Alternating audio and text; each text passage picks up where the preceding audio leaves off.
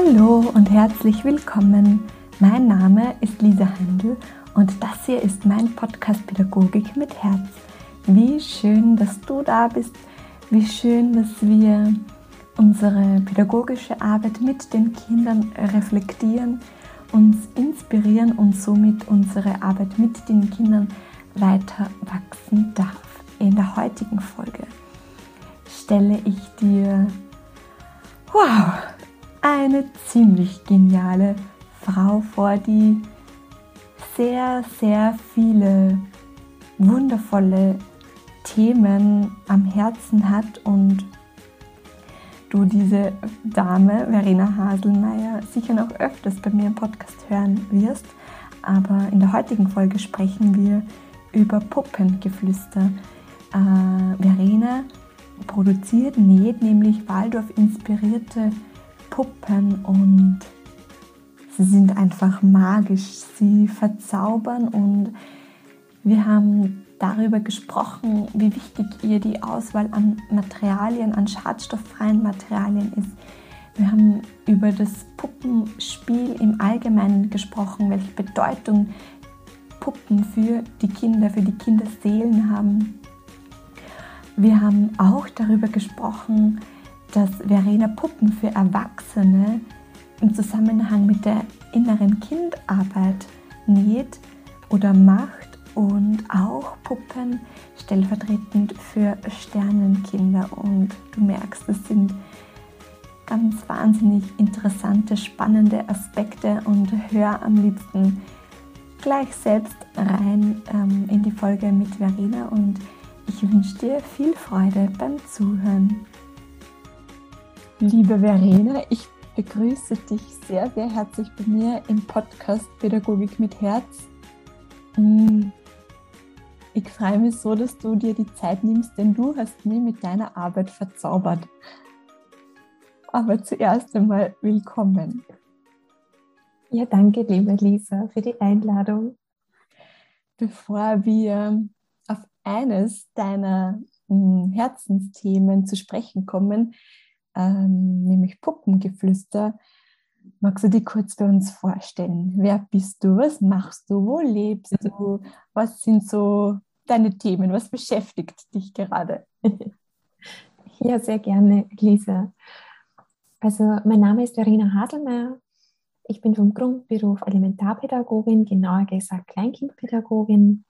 Ich habe mich dann in ganz vielen äh, verschiedenen Richtungen spezialisiert und noch vertieft, reformpädagogische Ansätze, Tanz- und Bewegungspädagogik und so weiter. Bin Mitautorin eines wunderbaren Kochbuches Eat Like a Woman. Und ich bin Gründerin der Plattform Poet, die ich 2016 ins Leben gerufen habe.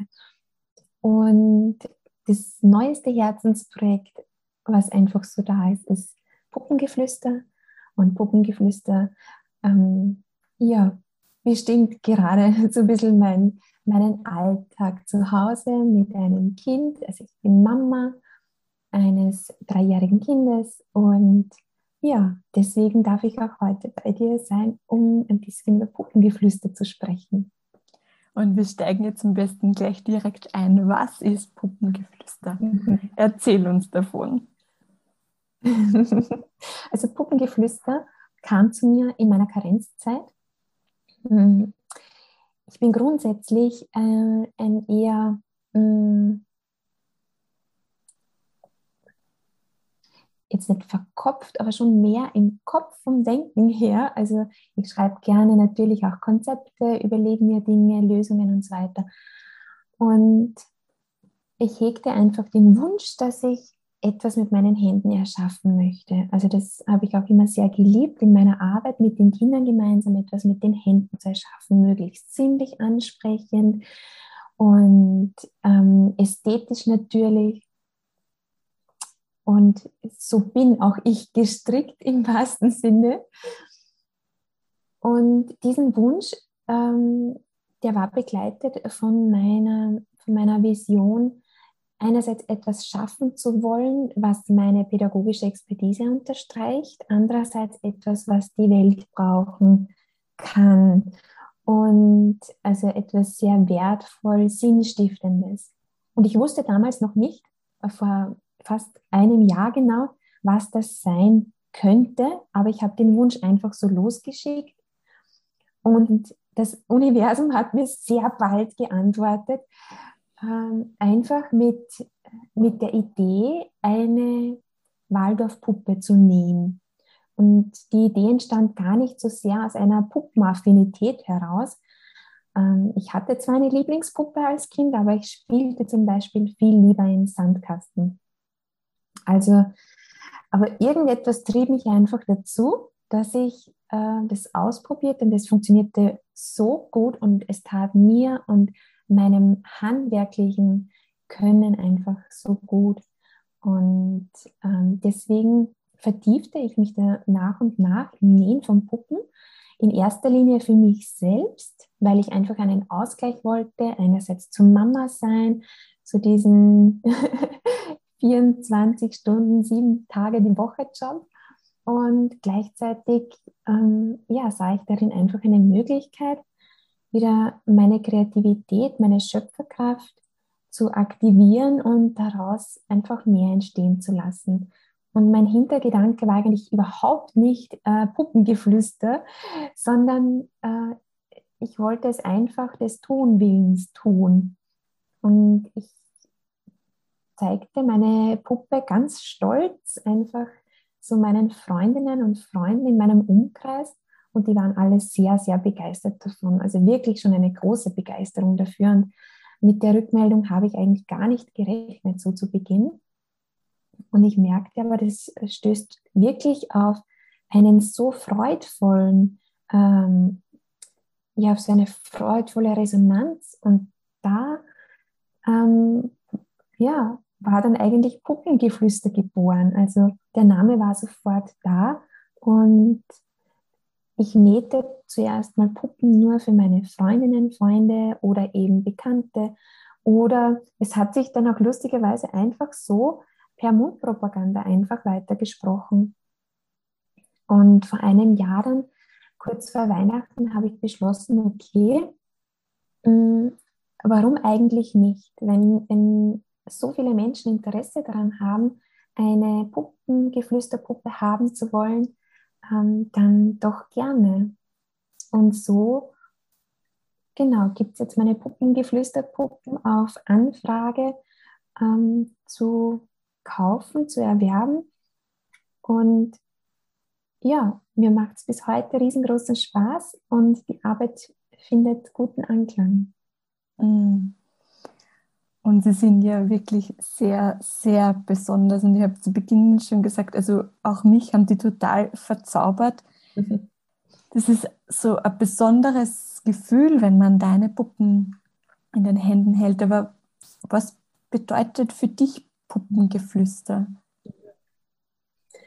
Also ja, meine Puppen strahlen einfach etwas sehr um nicht zu sagen magisches aus. Mhm, ich würde es genau so sagen. ja.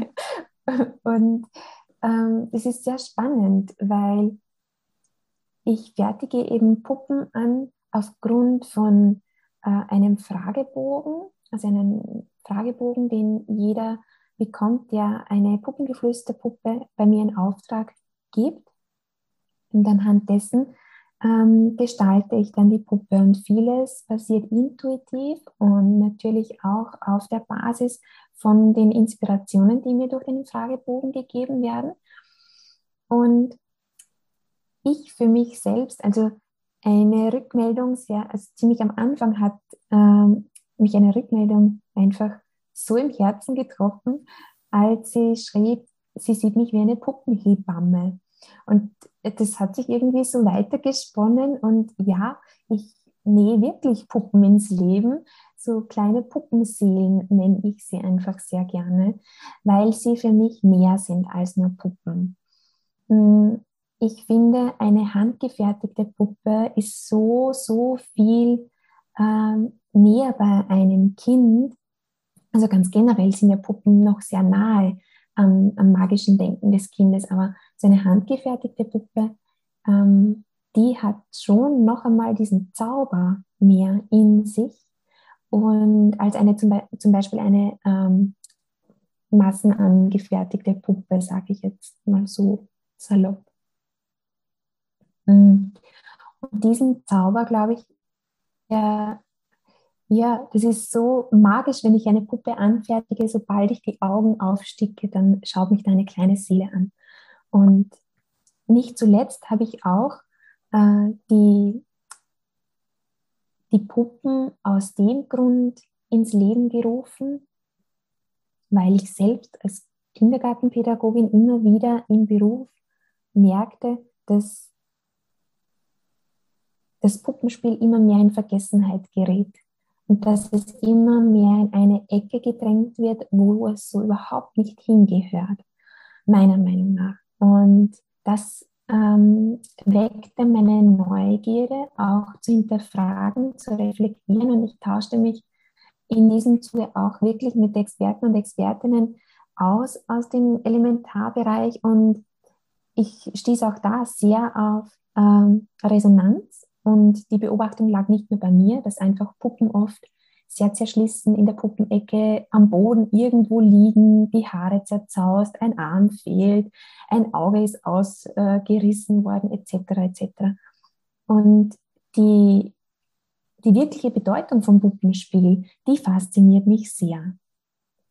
Und im Grunde könnte man natürlich auch sagen, ähm, genauso ein Kuscheltier zum Beispiel hat ja genauso äh, seine Wirkung und warum lieben Kinder Kuscheltiere so. Und ich glaube, die Puppe an sich ist eines der, ähm, ja, der wohl wertvollsten Dinge, die der Mensch hervorgebracht hat für, für Kinder, die sich nicht nur für Kinder, ich nehme natürlich auch äh, Puppen für Erwachsene, aber dazu vielleicht später. Mm, aber mit den Puppen können sich die Kinder einfach noch viel, viel besser in der Welt zurechtfinden. Sie können dadurch ihre Eindrücke, die sie so den ganzen lieben langen Tag machen, auf eine ganz wunderbare Art und Weise ausspielen. Und für mich bietet das Puppenspiel ein optimal, ist ein optimaler Weg dafür, ähm, die reale Welt mit der Welt, wo einfach Kinder leben, jedes Kind birgt so seine eigene Welt in sich, da kann die Puppe eine echt gute, ähm, ich nenne sie gern Schwellenhüterin sein, eine Brückenbauerin sein, wo Emotionen einfach wirklich auch ihren Platz haben, dort, wo man vielleicht in, in unserer Welt sagt, sag das Wort nicht und schimpft nicht oder das macht man doch nicht und das sagt man nicht, kann ich kann, das Kind hat dann die Möglichkeit im Puppenspiel das sehr wohl auszusprechen und auszuspielen, was wiederum einfach wirklich für, für das Seelenwohl des Kindes so dienlich ist und so ein Wohlwollen ist, wenn ich dem allen einen Ausdruck verleihen kann, was so ständig auf mich einprasselt. Und ich kann einfach Alltagsgeschehnisse, die ich so nicht einordnen kann, im Spiel für mich einfach reflektieren und nochmal aufrollen und vielleicht einen anderen Zugang dazu schaffen. Und das finde ich ist so besonders beim Puppenspiel, weil doch die Puppe dem Menschen am ähnlichsten einfach ist von den vielen Spieldingen, die ein Kind einfach zur Verfügung hat. Danke noch einmal, ähm, dass du das mit uns so teilst und ähm, dass wir uns mit dir in Erinnerung rufen können, ähm, die Bedeutung des des Puppenspiels und dass wir gemeinsam einfach reflektieren, okay, das hat so unheimlich viel Bedeutung und geben wir dem Puppenspiel ausreichend Raum und Zeit. Ja, genau. Es ist sehr, sehr wichtig, ähm, dass wir wirklich auch wieder den Fokus mehr dorthin lenken, weil auch äh, im pädagogischen Alltag sind so viele ähm, ja, ich sage jetzt mal auch neue ähm, Dinge, neue Abläufe oft so viel gefragter als vielleicht diese ganz, ganz elementaren äh, Bereiche. Und die Puppenecke, wie es noch vor vielen Jahren hieß und heute Wohn- und Familienspielbereich, ist einer der ältesten. Und meiner Meinung nach auch einer der, der wertvollsten äh, Bereiche. Und ich glaube, wir als Pädagoginnen dürfen da einfach wieder mehr zu der Basis kommen, zum Fundament kommen. Und ich konnte einfach beobachten, wenn ich mich in das Spiel entweder einfach nur als Beobachtende einbrachte oder wirklich direkt eine Rolle übernahm, dann erfährt man von den Kindern so viel mehr, als wie jedes äh, Gespräch sagen könnte. Und man muss sich einfach darauf einlassen, auch die Bildsprache des Kindes ähm, anzunehmen und sich darauf einlassen zu können, was nicht jedermanns Sache ist. Und ähm, ich kenne viele Kollegen und Kolleginnen, die sich so gar nicht dem Puppenspiel annehmen können oder überhaupt auch so jetzt im Figurenspiel generell. Und gleichzeitig finde ich, ich habe es selbst im eigenen Leib zum Beispiel erfahren, dass mir wurde in der Ausbildung vor vielen Jahren eine Aufgabe gestellt, nämlich ein Kasperltheater für die Kinder ähm, auszuarbeiten und das dann auch in die Praxis umzusetzen. Und puh, da musste ich echt Luft holen und ich war immer der Meinung, ich kann das überhaupt nicht gut und puh, die Kinder so zum Lachen zu bringen oder was wird da eigentlich von mir erwartet und wie soll es sein und so weiter. Und ich habe mich aber darauf eingelassen und ich hatte eine sehr unterstützende äh, gruppenführende Pädagogin damals, die mir Mut machte, die mich auch sehr dahingehend unterstützte und die selbst einfach eher, also sehr viel Humor einfach mit einfließen ließ jeden Tag in die Gruppe. Und ich machte ähm, das Kasperltheater für die Kinder und ich bekam so, so schöne Resonanzen von den Kindern einfach durch ihr Leuchten in den Augen und durch das Staunen. Und damit ich es auch glauben konnte, weil ich sah die Kinder ja nicht unmittelbar vor mir, sondern meine gruppenführende Pädagogin hat damals ein Foto davon gemacht, wie die Kinder staunend die, die Führung der Puppen so einfach verfolgten und mit einem offenen Mund. Und ja, es war einfach wirklich, wirklich schön. Und seit dem Zeitpunkt glaube ich, dass ich da was anderes auch noch kann, was ich vorher dachte, dass ich nicht kann. Und so denke ich, kann man, wenn man sich wirklich einlassen möchte, dann findet es schon seinen Weg, auch wie es für die Kinder gut passt. Und das bedeutet nicht, dass ich rund um die Uhr mit den Kindern gemeinsam mit den Puppen spielen muss. Oft möchten die Kinder einfach nur einen geschützten Raum haben, wo einmal nichts hinterfragt wird oder nichts zerpflückt wird von uns Pädagogen, Pädagoginnen, sondern sie wollen unbeobachtet ihr, ihre Rollen spielen.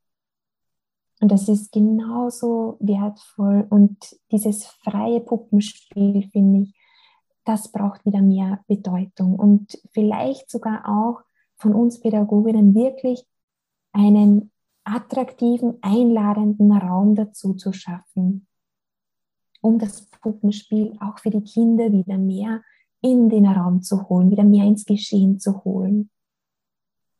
Und ähm, neben der Tatsache, dass wir Raum und Zeit zur Verfügung stellen, ähm, spielt natürlich auch die Auswahl der Materialien eine wichtige Rolle. Und das finde ich bei deinen Puppen so schön, eben diese besonderen Materialien, die du verwendest.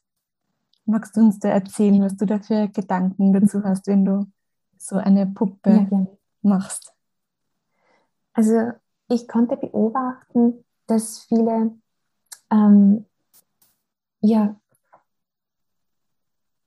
mm, ja, sagen wir so, meine äh, Intention hinter Puppengeflüster war, auch, dass ich Materialien verwenden möchte, die einfach wirklich schadstofffrei sind für jedes Kind, für Babys, für Kleinkinder und eigentlich auch für uns Erwachsene. Ich bin der Meinung, dass im Alltag sowieso genug Mikro- und Nanopartikel überall zu finden sind, in der Luft, Kleidung etc., dass mir die Ausstattung, die Materialwahl einfach so, so wichtig war. Deshalb eigentlich von Anfang an war mir klar, dass ich Stoffe verwenden möchte, die wirklich 0% Kunststoffanteil beinhalten. Das heißt, ich nähe mit äh, Bio-Baumwollstoffen, mit Leinen, mit Hanf. Ich versuche auch ähm, wirklich, wenn ich jetzt Details dazu gebe, Puppendetails wie zum Beispiel einen Blumenkranz, eine Haube, einen Schal. Also es ist wirklich alles aus ähm, Schurwolle, Schafschurwolle, die pflanzengefärbt ist, wenn sie überhaupt gefärbt ist. Ich arbeite sehr gern auch nur mit den Naturfarben. Und mir ist auch ganz wichtig, dass die Puppe, die, die Stoffe der Puppe einfach, dass die sehr, sehr simpel und einfach sind. Das heißt jetzt nicht zu sehr gemustert oder mit allen möglichen Figuren bedruckt sind, sondern meine Puppen sind sehr schlicht, sie sind minimalistisch und ich achte darauf, dass sie farblich sehr harmonisch sind. Also bei mir gibt es kaum eine äh, knallbunte Puppe, was ich jetzt nicht per se als schlecht empfinde, denn für mich bedeutet bunt nicht per se knallige Farben. Darf natürlich auch sein, natürlich, aber in der Natur und die Pflanzenfarben zeigen uns eine unglaubliche Farbenpracht und Vielfalt, die sehr harmonisch auf unseren organischen, äh, auf unser organisches Befinden einfach wirkt. Und das habe ich mir zum Vorbild genommen. Diese wirklich diese Pflanzenfarben als organischen Teil der Natur in meine Puppen einfließen zu lassen. Und sei es jetzt als Wolle, sei es jetzt auf Stoffen. Ich bedrucke gerne auch Stoffe mit, mit Stempeln, die ich entweder selbst mache oder die ich mir einfach besorge. Und alles das sind sehr, sehr individuelle Prozesse, wo wirklich, also ich behandle jede Puppe als Individuum. Es gibt keine Puppe doppelt. So wie auch jeder Mensch ein Individuum ist, so sehe ich auch meine kleinen Puppenseelen, die, die ich einfach ins Leben nähe. Und ja, es ist immer sehr, sehr spannend, auch für mich. Ich weiß nie, was aus einem Puppenrolling so entsteht und es ist immer zauberhaft. Es ist wirklich zauberhaft und ich freue mich oft so über diese Puppen, dass ich, ja, dass ich sie eigentlich nur mehr der ganzen Welt zeigen will und willkommen heißt mag. Mhm. Ich würde gerne noch auf einen weiteren wichtigen Aspekt zu sprechen kommen, nämlich das ähm, dass das Puppenspiel sehr häufig den Mädchen zugeordnet mhm. wird. Wie denkst du darüber? Was sind deine Erfahrungen? Wie können wir uns da reflektieren? Was können wir dazu beitragen, dass auch die Buben mit den Puppen spielen können dürfen? Ja. Also ich denke dazu, dass Mädchen mit Puppen spielen und Buben auch.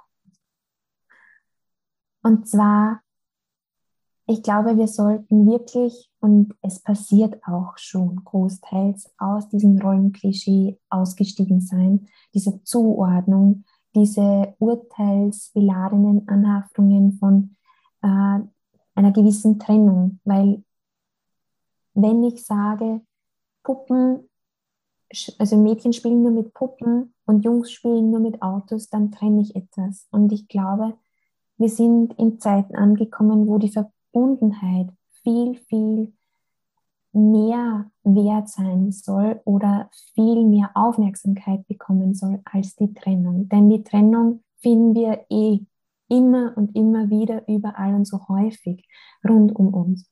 Deswegen, ich bin sehr stark dafür, dass man Kindern eine Umgebung schafft, wo das Kind von sich aus ohne meinem Zutun oder ohne meinem Verbot oder ohne meinem, ähm, damit spielen doch nur Mädchen oder damit spielen doch nur Jungs, ähm, dass sich die Kinder wirklich frei fühlen dürfen, dass sie sich frei fühlen dürfen und nicht schief angeschaut werden, wenn jetzt zum Beispiel ein Bub zu einer Puppe greift.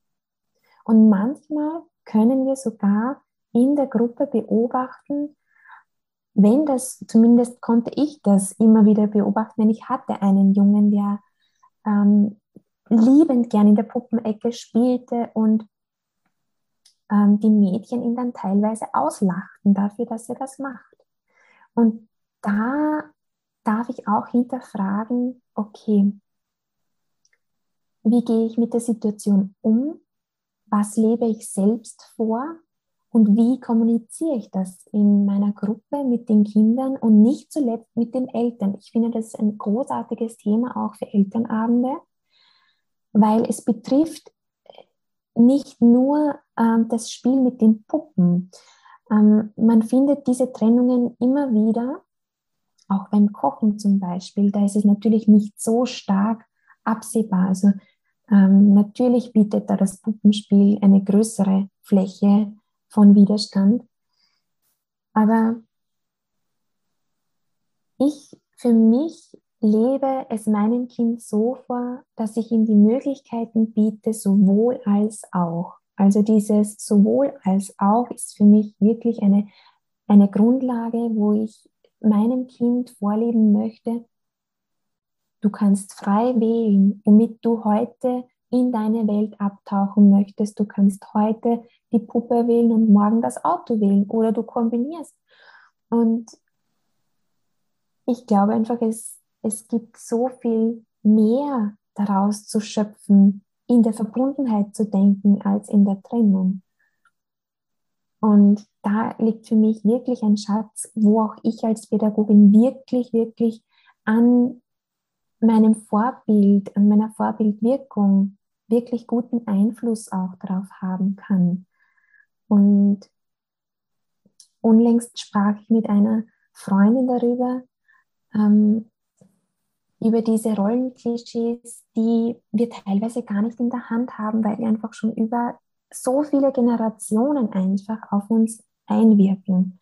Und obwohl sie ihren Sohn nie so, so jetzt wirklich intensiv darauf ausgerichtet hat, dass er sich in äh, Eisenbahnen vertiefen soll oder dass das ja so toll ist für Jungs, ähm, liebt ihr Kind die Eisenbahn. Und sie war als Mutter und auch, sie ist auch im Grundberuf Kindergartenpädagogin, auch sehr ähm, verwirrt teilweise, wie sie damit umgehen soll, weil sie hat grundsätzlich eine andere Einstellung dazu. Sie möchte ihr Kind jetzt nicht so äh, maskulin einfach in diese Schublade stecken, sondern möchte natürlich auch ähm, wirklich einen offenen Zugang dazu schaffen. Und gleichzeitig ist es scheinbar in unserer DNA oder in unseren Genen, ich weiß es nicht, veranlagt, dass da einfach schon wirklich auch von, von den vielen, vielen Generationen von diesen Rollenbildern, die wir ja immer, immer und immer wieder äh, gesagt bekommen haben, vorgelebt bekommen haben. Ähm, ja, das, das hat einfach so ein Schneeballprinzip einfach ähm, bewirkt. Und ich glaube, wir müssen jetzt wirklich oder dürfen da jetzt wirklich wieder mehr Achtsamkeit darin ausüben, wie wirke ich, wie denke ich darüber, habe ich vielleicht auch irgendwo in mir diesen Glaubenssatz von Mädchen spielen mit Puppen, Jungs mit Autos? Und ist es wirklich so? Mhm. Danke dir. Ich glaube, also ich finde es immer so wichtig, einen liebevollen Blick auf dieses Thema zu bringen und sich ganz liebevoll zu fragen, okay, ähm, oder sich liebevoll zu beobachten, wie gehe ich damit um, wie denke ich, wie spreche ich ähm, zu den Kindern, mit den Kindern und sich da einfach Stück für Stück ähm, weiterzuentwickeln und wie du eben sagst, so liebevolle Achtsamkeit ähm, dahin zu bringen. Und darum mhm. geht es mir und danke dir für deinen Beitrag zu dem Thema. Äh, ja. Ganz spannend finde ich auch, dass du Puppen für Erwachsene nähst. Ja. Erzähl uns mehr davon. ja, eigentlich war äh, die Puppe ja zuerst für Erwachsene. Also meine Freundinnen sind auch alle erwachsen. okay. Gleichzeitig, äh, also meine Sicht ist, dass jeder so sein eigenes inneres Kind ja trotzdem in sich hat und ähm, das verdrängen wir oft oder wir wollen einfach nicht so äh, in die Schublade des Kindes mehr gesteckt werden, weil immerhin, wir sind ja jetzt schon erwachsen. Und ich sehe das aber überhaupt nicht so. Und vor allem, wenn man in einem Beruf steht, wo man so nah mit dem Kind arbeitet, zusammen ist, dann darf man sich davon wirklich inspirieren lassen und seinem inneren Kind da auch wirklich öfter so diese Freude bereiten, hinabzusteigen, mehr oder weniger, ins Herz zu kommen. Und ähm, ja, also die Puppen an sich sind genauso dieselben Puppen, wie ich sie für Kinder nähe. Der Fragebogen ähm, ist oft schon das Tor einfach zum inneren Kind, die man äh, ausfüllt und man beschäftigt sich da einfach schon mit so gewissen Aspekten. Und das ist immer sehr, sehr schön, weil ich bekomme ganz viele Feedbacks schon zum Fragebogen, weil man rechnet nicht mit so einem Fragebogen mit solchen Fragen. und gleichzeitig finde ich es total mutig, äh, wenn Erwachsene an mich herantreten und sagen, hey, und ich möchte meinem inneren Kind diese Freude machen. Ich möchte einen äh, Begleiter für mich, eine Begleiterin für mich äh, einfach auch haben. Und das gönne ich mir, das gönne ich meinem inneren Kind und das ist immer so schön und so berührend, wenn Erwachsene auch dazu stehen können und den Mut haben, diesen Schritt zu gehen und zu sagen, hey, ja, ich bin erwachsen und gleichzeitig lebt da ein Kind in mir. Und es bedeutet nicht, nur weil ich eine Puppe als Erwachsener äh, habe oder mir anfertigen lasse, ähm, dass ich irgendwie eine Stufe tiefer bin, weil wir sollten ja auch mit Kindern, also ich sehe Kinder mindestens auf meine Augenhöhe, wenn nicht einfach ein Schäufer drüber, weil ähm, ja, also ich finde, wir können uns ganz viel von den Kindern abschauen. Bleib einfach in einer gewissen Art und Weise Kind. Was ich sehr wohl unterscheide, sind die beiden Aspekte von kindisch und kindlich. Und da ist es einfach für mich so, ich muss nicht kindisch sein, denn das ist der falsche Weg.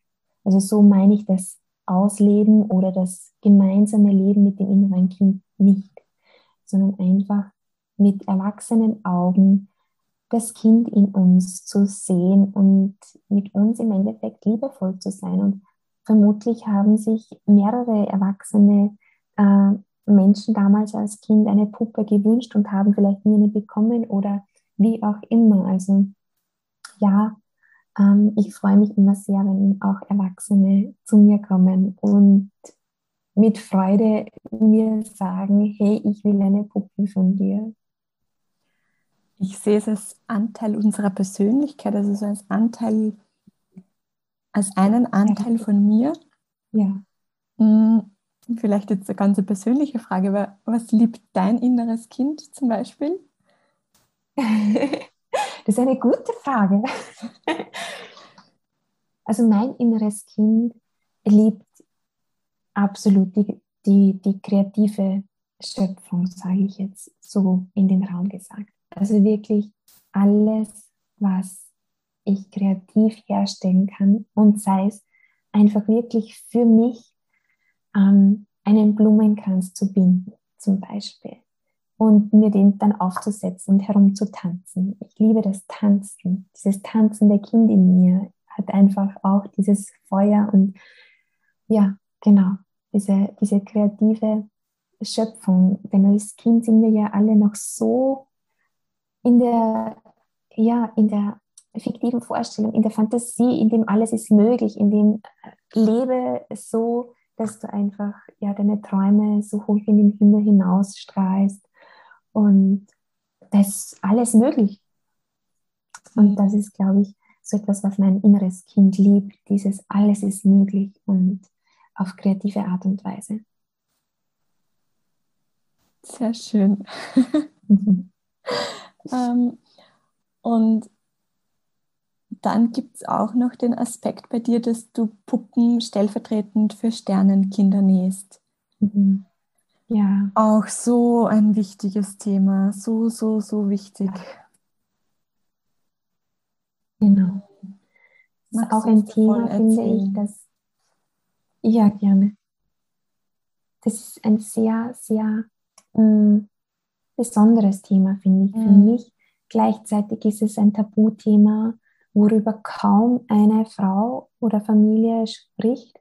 Es lüftet sich zwar auch in, in dem Bereich schon sehr vieles, worüber ich sehr, sehr dankbar bin. Mm. Aber ganz viele Frauen erleben einfach eine Fehlgeburt, eine stille Geburt in den ganz unterschiedlichen Stadien einer Schwangerschaft. Und ich selbst habe zwei Geschwister, zwei Schwestern, die älter sind als ich und beide hatten äh, eine Fehlgeburt und beziehungsweise eine verlor ihr Kind schon sehr, sehr früh. Und das war so ein Thema, wo ich merkte, wow, da passiert so viel und wird so viel totgeschwiegen und da liegt so viel Trauer und gleichzeitig, ja, es ist wirklich häufig der Fall. Und Sternenkinder, mm, die dürfen meiner Meinung nach und sollen sogar meiner Meinung nach einen Platz hier auf der Erde haben. Und ich weiß nicht, wie es dir geht, aber ähm, diese stillen Geburten wurden oft sehr mh, hm, weggeschwiegen und man hat sie auch den Kindern, die schon da waren, dann oft nicht von dem nicht erzählt oder viel später erst erzählt. Also man hat die Kinder, die eben da waren und zum Beispiel ja auch ein Geschwisterkind ähm, einfach verloren haben, dann eher sehr rausgehalten. Und ähm, ich finde, man muss das sehr gut abwägen. Man selbst als Eltern ist natürlich der Experte, die Expertin dafür, wie mein Kind, das eben schon da ist, mit so einem äh, Ereignis umgehen kann. Ich bin immer sehr dafür, dass man die Kinder mit reinholt ins Boot, sehr liebevoll, sehr achtsam auch und ähm, ihnen dadurch auch sehr authentisch begegnet und was das Thema einfach auch mit, mit der Mama, mit dem Papa macht. Und ich konnte es eben in meiner Familie erfahren.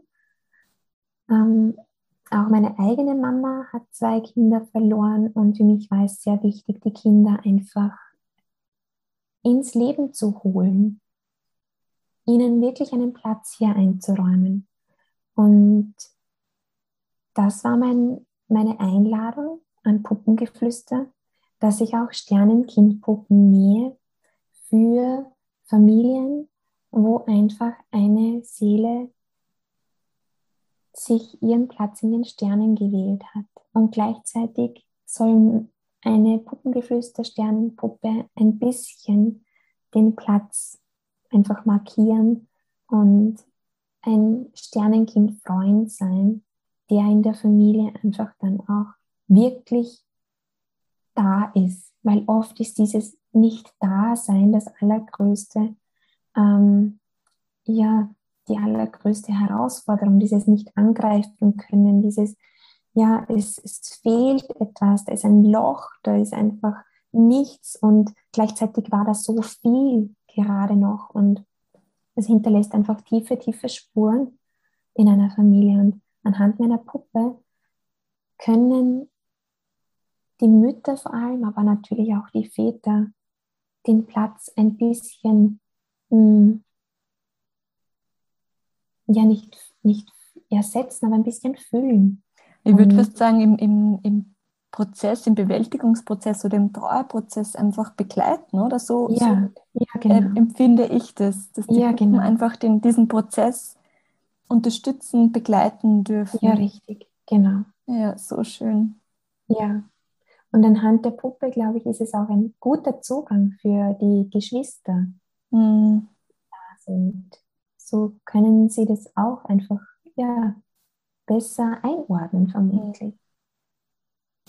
Wie kommt man denn zu einer Puppengeflüsterpuppe? Ganz einfach über meine Homepage www.puppengeflüster.at. Auf meiner Homepage findet man alle äh, Details und auch eine Auswahl von meinen Puppenarten, die ich anbiete. Also ich biete verschiedenste Puppen auch für verschiedenste Altersgruppen an, aber es ist sehr überschaubar, das ist immer sehr wichtig. Und ähm, da gibt es ein Kontaktformular, das kann man ausfüllen. Meine äh, E-Mail-Adresse ist dort auch vorhanden. Man kann mich persönlich anschreiben. Man kann sich für meinen Puppen, für meine Puppengeflüster Post anmelden. Und ja, genau. Also ich bin auch auf Social Media, auf Instagram, auf Puppengeflüster und auch auf Facebook.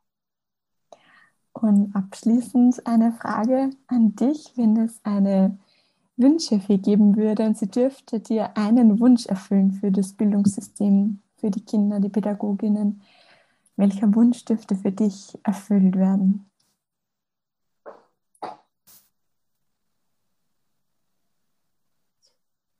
Hm, gar nicht so einfach, es so ähm, zu benennen, hm, weil es gibt ja sehr, sehr vieles. Aber grundsätzlich, glaube ich, ist mein Wunsch an die, an die Fee, das Kind Kind sein lassen und in all seinen Facetten anzunehmen, genauso wie es ist, weil es ist genau richtig so, wie es ist. Und ähm, ich als Pädagogin kann dafür ganz, ganz viel einfach machen, ähm, auch wenn die Rahmenbedingungen natürlich nicht so ähm, ideal sind für uns alle nicht, aber im Kleinen kann ich sehr viel bewirken, was wiederum auch Auswirkungen hat auf das große Ganze. Danke dir, Verena, für das Gespräch. Danke dir für deine großartige Arbeit, für deine Expertise zu diesem Thema heute und ja, ein großes Dankeschön an dich. Dankeschön, liebe Lisa.